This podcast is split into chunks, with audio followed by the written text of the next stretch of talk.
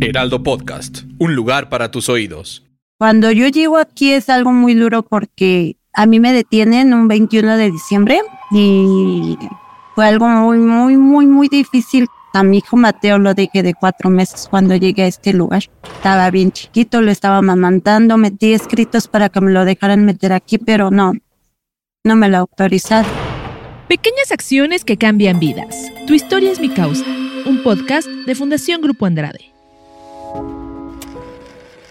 La Asociación Civil Asistencia Legal por los Derechos Humanos reveló que el 86% de las mujeres que se encuentran en prisión son madres. De ellas, 6.311 se ubican en penitenciarías mixtas.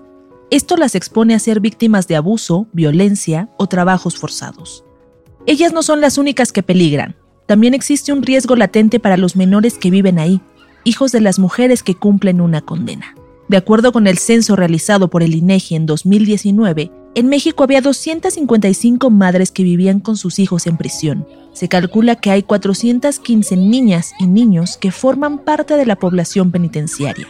A pesar de que algunas mujeres tienen la oportunidad de vivir por algunos años con sus hijos, otras no tienen el mismo derecho, pues solo aplica cuando la madre dio a luz en la cárcel. De otro modo, los niños no pueden ingresar.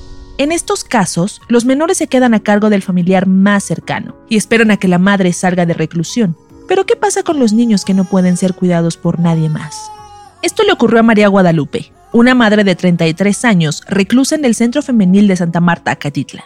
Ella tiene seis hijos, tres de ellos se mantienen bajo la custodia de Funfay, una institución que ha logrado transformar las vidas de madres e hijos que viven en condiciones de vulnerabilidad en prisión. Cuando llego aquí, pues yo pensé que me iba a ir rápido, la verdad, y pues no, no fue así. Entonces mis hijos pues estuvieron como medio año solos.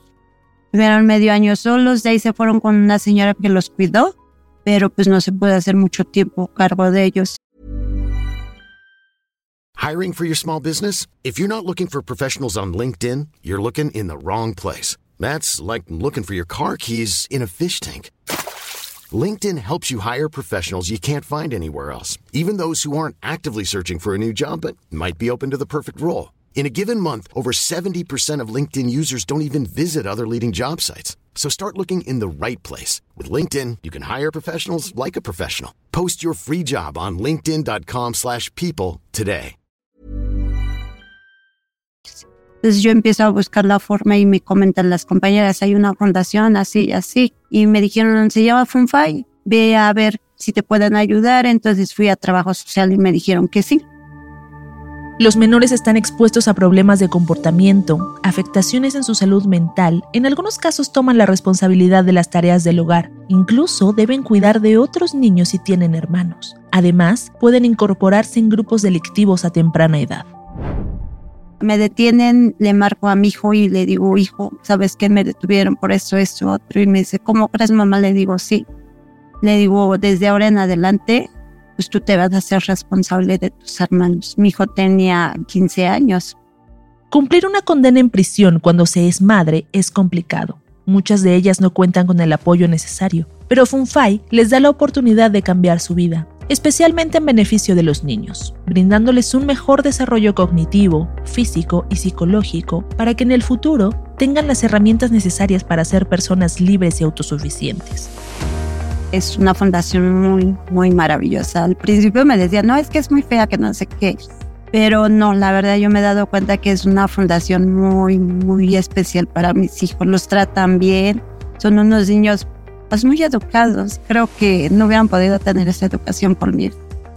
María Guadalupe no tiene oportunidad de convivir diario con sus hijos, pero se mantiene un poco más tranquila al saber que sus tres pequeños se encuentran en un lugar seguro. Pues en la calle Valentina era una niña muy interactiva. Creo que todavía lo sigue siendo, pero ya no tanto. Y muy chillona, muy, muy chillona. Y hacía muchas cosas en la calle que yo decía, ¿estará bien mi hija? ¿Tendrá alguna enfermedad? Sí, porque ella cuando nació me dijeron que no oía de un oído y del otro ya nada más un 50%. Entonces todo eso cuando se los llevan a la fundación, pues les comento a las trabajadoras sociales, a todas ellas les comento y las revisaron y gracias a Dios está bien mi hija. Es una niña que, que estoy orgullosa de ella. Como madre de seis hijos, María desea una vida diferente para ellos. Se involucra lo más que puede en el desarrollo de los niños, los aconseja y platica con ellos, especialmente con una de las niñas más grandes, pues los otros dos pequeños todavía no llegan a los seis años. Pues hablo mucho con Monse, la de 10 años, y le digo que sea una niña de bien, que estudie mucho, que estudie mucho para que no llegue a pasar por una situación, por la situación que yo estoy pasando, que todo apto tiene una consecuencia y pues mis consecuencias son estas, de estar pagando algo que hice mal. Le doy el consejo de que pues, se porte bien, que las cosas ajenas no se deben de tomar, que tiene que ser una niña, pues muy, es muy inteligente, pero debe ser alguien más, más, más grande en la vida, que todos sus sueños se pueden cumplir mientras siempre y cuando ella lo quiera. Los niños que tienen a sus padres o madres en reclusión no significa que van a repetir el patrón o van a estar en peligro. En el caso de los niños que son cuidados por Funfai, se desarrollan en un ambiente sano y recreativo que los impulsa a tener un mejor futuro. Monse me dice que quiere ser, primero me decía que quería ser una licenciada para sacarme de aquí. Le digo, hija, pero cuando tú ya seas licenciada, yo ya voy a estar afuera. me dice, bueno, no importa para ayudar a la gente, a las mujeres de aquí. Yo le dije, bueno, está bien. Y ahorita me dice, es que no sé, quiero ser licenciada o doctora. Le dije, bueno, lo que tú quieras, pero la meta que tú te propongas, hazte desde ahorita en día que lo vas a lograr para que el día de mañana seas lo que quieres. Para lograr que todas las infancias que son hijos de padres en reclusión tengan las mismas oportunidades, es necesario trabajar en políticas públicas que actúen en favor de sus derechos y como sociedad, incluirlos e involucrarnos en acciones que los beneficien. Y hay fundaciones donde en realidad sí nos pueden ayudar, que no todo es chisme de pasillos de que las fundaciones son malas. No, no es cierto. Las fundaciones son buenas y les ayudan a nuestros hijos a ser unas mejores personas en su educación, en todo, no los desamparas y que la verdad sí, si alguien está pasando por esa situación, que sí se acerque a las fundaciones porque sí los ayuda. Para que los niños puedan desarrollarse en un mejor entorno, también es importante apoyar a sus padres o madres una vez que hayan cumplido su condena, pues algunas de ellas, desde antes de salir, comienzan a prepararse aprendiendo un oficio o retomando sus estudios para que al momento de salir tengan facilidades de integrarse a la sociedad. Para que los niños puedan desarrollarse en un mejor entorno, también es importante apoyar a sus padres o madres una vez que hayan cumplido su condena, pues algunas de ellas comienzan a prepararse aprendiendo un oficio o retomando sus estudios para que al momento de salir tengan facilidades de integrarse a la sociedad. De esa manera lo está haciendo María Guadalupe, quien de hecho no había tenido la oportunidad de estudiar, pero actualmente se encuentra aprendiendo la educación básica.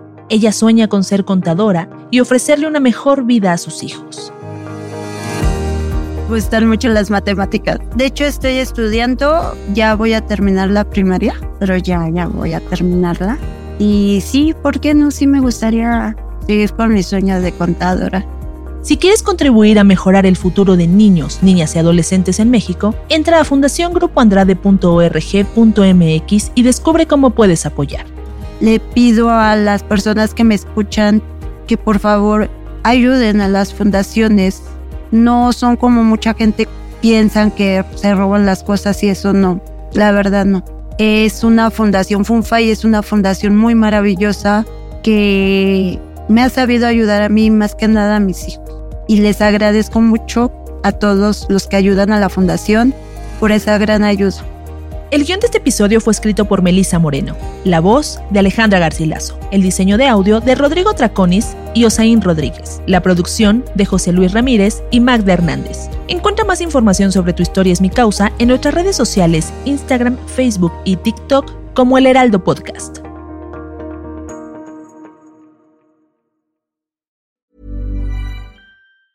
Hi, I'm Daniel, founder of Pretty Litter. Did you know cats tend to hide symptoms of sickness and pain? I learned this the hard way after losing my cat, Gingy. So I created Pretty Litter, a health monitoring litter that helps detect early signs of illness by changing colors, saving you money and potentially your cat's life. Pretty Litter is veterinarian developed, and it's the easiest way to keep tabs on your fur baby's health right at home. Go to prettylitter.com and use code ACAST for 20% off your first order and a free cat toy. Terms and conditions apply. See site for details.